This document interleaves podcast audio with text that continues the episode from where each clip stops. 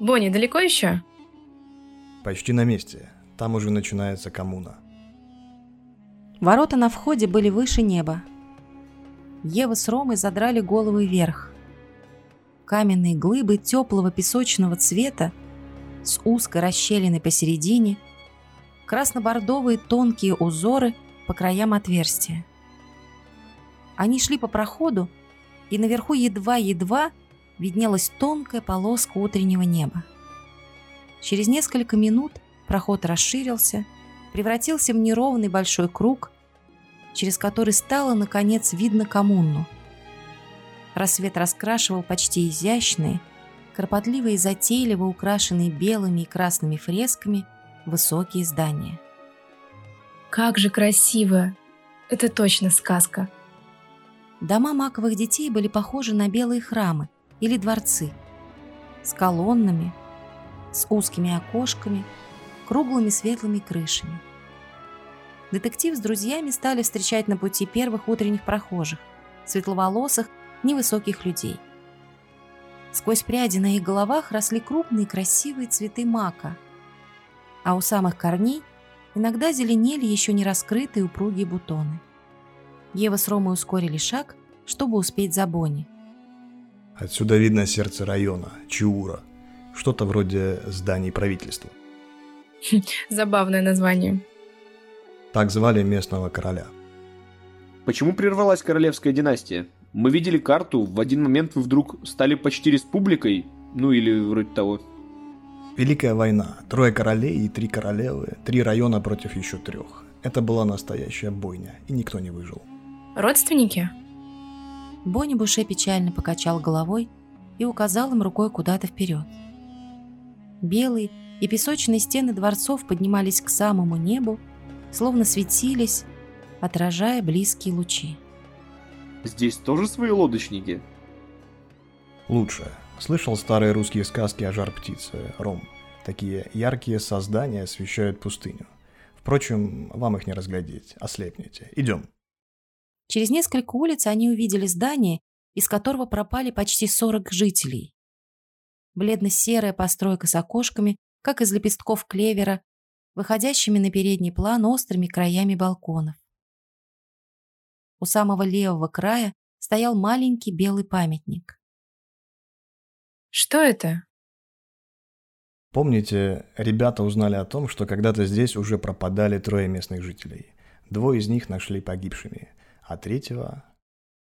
Ева наклонилась к фигуре ребенка и осторожно провела кончиками пальцев по волосам каменной девочки. Ее тело так и не обнаружили. Внутри здания их ждала Йена. Она кивнула друзьям, потом кому-то в глубине коридора. Из темноты вдруг появился тот мальчик, который накануне что-то терпеливо записывал под ее диктовку. Это единственное, что нам удалось найти. Комнаты уже обыскали? Помощники работают. Ничего оптимистичного сказать не можем. Ена поджала губы и протянула Еве крупный каменный предмет. Это все, что нашли. Ева взяла у нее из рук. Трудно было разобраться, что именно. Наверное, остатки какого-то украшения. Видишь, есть частица чего-то стеклянного или даже зеркала. Мы не знаем. У тебя получится? Ева зажмурилась.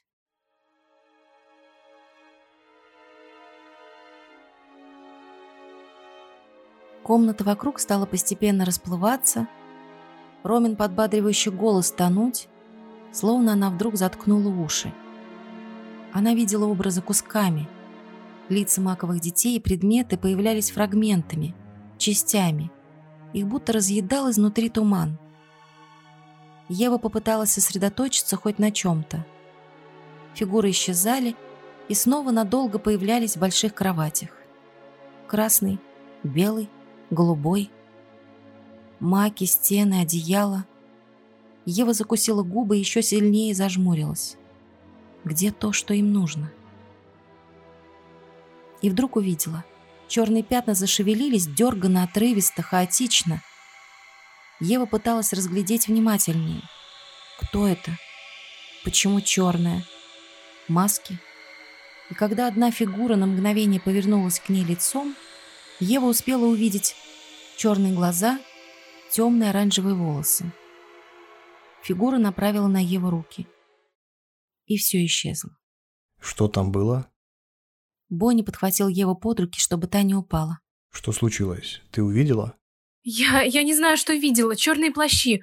Или не плащи, я не знаю. Просто много черного. И глаза. Глаза такие черные, ужасно. Темно-оранжевые волосы под капюшоном. Простите, я больше ничего не могла... Ты сделала достаточно. Это дикие. Кто? О ком она говорит?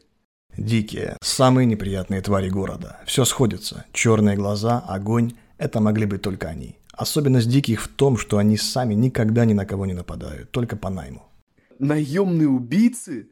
Получается, что так. Не только убийцы. Дикие разбойничают во всех, скажем так, криминальных отраслях. Чаще всего мы разыскиваем их за крупные кражи, но такое массовое...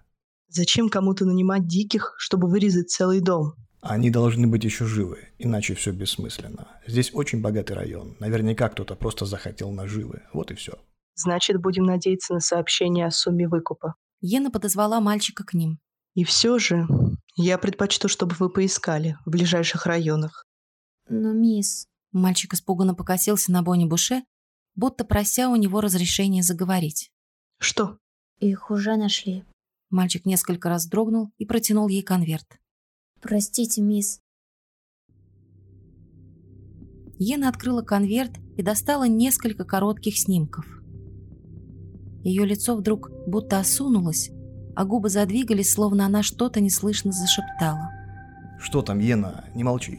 Вам не стоит смотреть. Давайте уйдем отсюда. Все 37 вместе. Внизу, между скал, неловко, как будто внезапно уснув после долгой дороги. Ева навсегда запомнит момент, когда она вырвала из рук Йены снимки, когда Рома закричал, попытался ее остановить. И больше всего в память врежется красный цвет. Маков. И пятен на бледно-голубых ночных рубашках. Все 37 вместе. Роме покажется, что так останавливается сердце. Когда заканчивается дыхание и остается только пустота. Его рисунок. Все 37 вместе на фоне рыжих скал. Он так представил себе пустыню. Рома почувствует, что не может вдохнуть и почти выползет из здания. Не услышит никакого «ты здесь ни при чем», не поймет успокаивающих фраз Евы, пробивающихся сквозь всхлипы. Будет видеть только рыжие скалы у зеркала в комнате Ванессы. Мы все исправим, мы все исправим.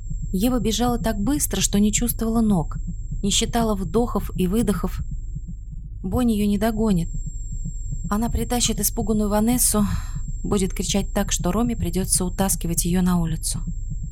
Верни все назад, Ванесса! Ванесса, ты же можешь! Черт возьми, Ванесса Кац, верни все назад! Она не смогла. Ена вызвала шофера до агентства. Мальчик принес Еве несколько успокоительных горьких капсул, которые растворились в стакане теплой воды. Докладывайте. Одна из девушек поднялась. На этот раз они с коллегой были в одинаковых платьях, трапециях, красным и синим, перевязанными толстыми атласными лентами. Она несколько раз шумно вдохнула. Трое диких. Один из патрульных, бывший ночной охранник, наткнулся на них, когда решил срезать путь. Когда он был там, все уже были мертвы. Он закричал, стал стрелять. А оружие ему положено, мы все проверили. Дикие сразу убежали, когда услышали выстрел. Когда на место прибыли наши, их уже след простыл. Из улик... Девушка достала пластиковый пакет, в котором лежали золотые круглые лепестки с белыми жилками и мелкие фиолетовые цветы. Видимо, они не успели этим воспользоваться. Это... Подорожник и фиалка. Еще пара часов, и трупы бы не нашли. А если бы кто их увидел поблизости... То не узнал бы. Быстрая пластическая операция. А как же глаза? Они же черные. И волосы. Подорожник не только молодит или стает. Бонни сидел, закрыв голову руками, и почти выдавливал слова. Отваров множество, и бальзамов. Книга. Книга Леодора Мюллера, о которой говорил Марик, теперь все сходится. Кроме мотива и конкретной личности преступника. Боже, что случилось с этим городом?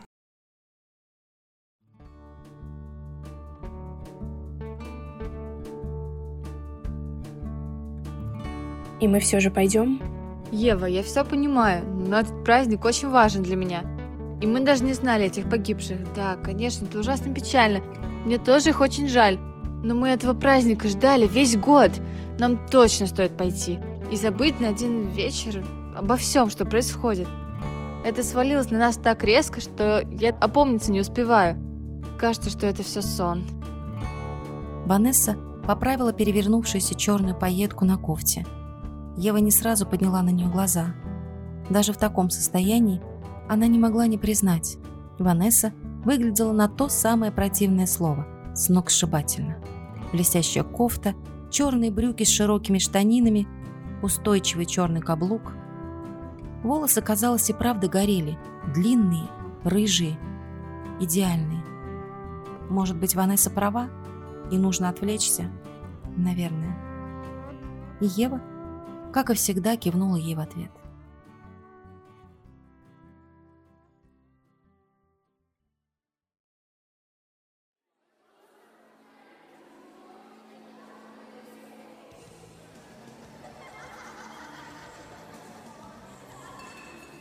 КЦ «Дунай» – легендарное место с безумным, почти неуместным лифтом. А он... он точно работает? Да, лифт здесь так себе, зато остальное... Ванесса первой вышла из лифта в зал.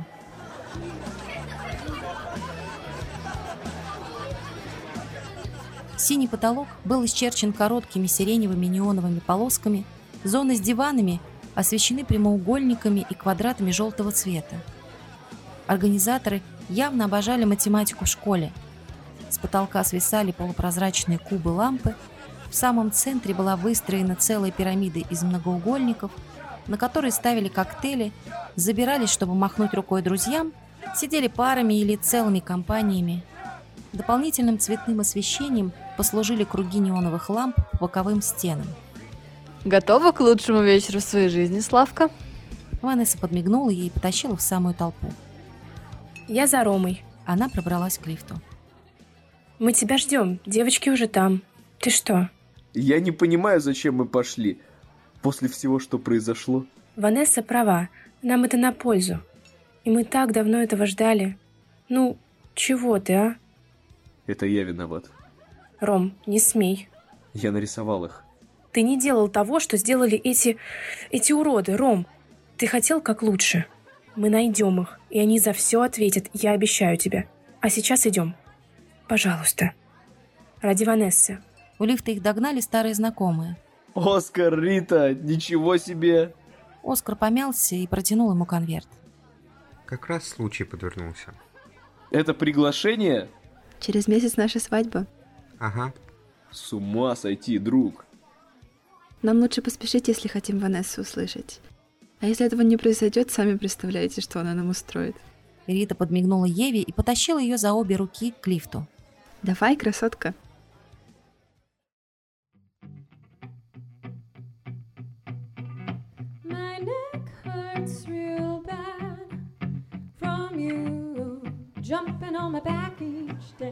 Неоновый свет кружил, ослеплял, вращал цветовые пятна по известной только ему безумной траектории. Вниз-вверх, вниз, вправо. Покружись, пригнись, пой, пой, танцуй, танцуй. Движения под песню Ванессы не требовали спешки. Она пела чуть ли не томно, словно бархатом, потом атласом. Свет отражался от ее блестящей кофты и рассыпался золотистыми яркими монетками по сцене. Ее песня была знакомой, но словно далекой. Звуки проглатывал гулкий воздух и выпускал уже только эхом, отражением, тенью. Цветные пятна, казалось, запустили для зала замедленную съемку. И ты не мог двигаться активнее, не мог даже прыгнуть, словно тело понемногу тянуло тебя к земле. Вот бы не упасть. Славка смотрела вокруг. Люди в зале словно замерли, стали двигаться медленнее, продумывая каждый танцевальный шаг, каждый вопль поддержки. Все темнело, покрывалось дымом, путалось, терялось в музыкальных сетях. Славка замотала головой и почувствовала, что хочет на воздух.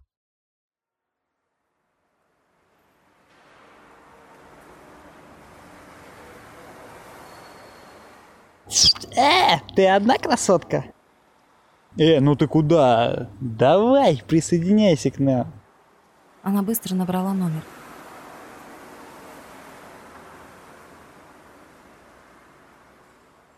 Что, так скучно было? Наверное, это тоже не мое. Даже мыслей своих не слышишь, просто кошмар. Как будто музыка бьется прямо изнутри. Прости, что посреди ночи. Я все равно не спал. Марик снял куртку. На, держи. Они пошли пешком. Помню, в школе на этой улице продавали самую вкусную картошку на свете. Кафе называлось как-то вроде «Уличный Робин» или что-то, ну, как-то глупо, в общем. Рома нам это место открыл. Картошку продавали в таких белых картонных прямоугольниках трех разных размеров. По два, одному и полтора евро. И огромная соусница. Марик подошел к старому голубому зданию с заколоченными окнами и темной дверью, заклеенной бумагой с печатями. Жаль, закрыли. А мы ведь здесь все детство проторчали. У меня в детстве было мало друзей. Ужасно завидую тебе, правда. Я дружил в основном с парнями. Ну и Ванесса еще. С Евой мы только недавно начали общаться, когда она с Ромой начала встречаться. Так и сложилось. А вообще, раньше всех я дружил с Руной. Только совсем недолго. Она появилась и исчезла. Как ты вообще жил один? Твои родители... Мне... Мне было одиннадцать. И у меня был брат. Был? Он ведь не... Я не знаю. В один день пришел, а на кровати вместо брата записка, мол, держись, но я, цитирую, сваливаю. Я долго врал, чтобы меня не забрали в детский дом, наслушался тогда Роминых рассказов. А как же родственники? Неужели некому было тебя забрать? У меня был, да и есть, собственно, дядя Рихард. Я... Честно, я не знаю, почему не признался. Может быть, за Юрока было стыдно, может быть, я не мог вдруг взять и стать ребенком в чужой семье. Дядя Рихард мировой человек, честное слово. Но у него была своя дочь, потом еще малыш родился. В общем, я как-то не мог. В кафе они заварили цитрусовый чай и достали творожные конвертики от Армине. У меня была няня, Тоня, соседка-студентка. Так меня раздражало, помню. Все болтала со своим парнем, таким противным голосом, хоть вешайся. «Зайчик, ты покушал? Сладкий, ты доехал?» Так я и стала много читать. Отвлекала. А друзей так и не завела. Одних только психологов, да еще целый список. Через полтора часа он проводил ее домой. «Посмотри, что мама устроила в комнате». Славка поманила его рукой и зажгла свет. «Мастерскую».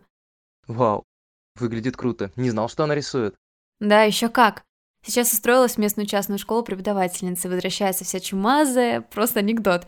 Зато счастливая очень, я вижу. Да и я тогда счастлива.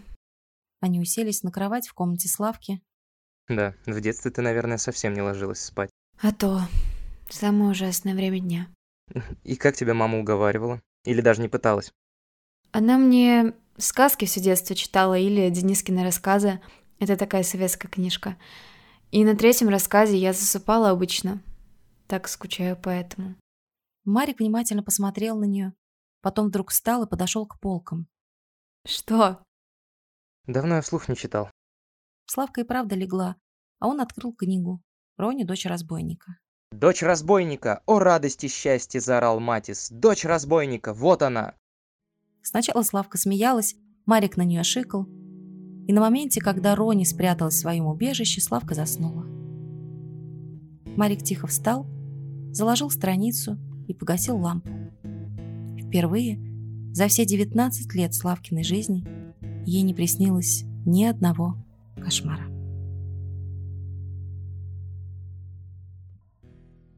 Всем привет, друзья! Меня зовут Ира Любина, и я автор этого подкаста. Спасибо большое за то, что вы слушаете этот подкаст, за все приятные слова и комментарии, которые вы оставляете. Это очень важно, и это дает силы мне и моим друзьям не забрасывать подкаст, а продолжать его создавать. Я буду очень благодарна, если вы напишите отзыв в Apple подкастах или комментарий ВКонтакте, если выложите этот подкаст или этот выпуск себе в сторис и отметите меня в Инстаграме, это огромная мотивация не забрасывать все и продолжать творить и записывать. Спасибо всем, кто принимает участие в озвучке и создании этого подкаста, всем, кто комментирует и оставляет отзывы. Это, правда, очень важно и здорово. Обязательно продолжайте слушать следующие выпуски, будет много всего интересного и волшебного, и мы будем рады потом анонсировать и второй сезон этого подкаста, а также наши новые проекты. Подписывайтесь на меня в Инстаграме, я там делаю обзоры на книги и пишу разные забавные заметки, а также показываю, что происходит, скажем так, за кадром, что происходит во время создания подкаста. Спасибо вам еще раз огромное за всю поддержку. Желаю вам замечательной недели.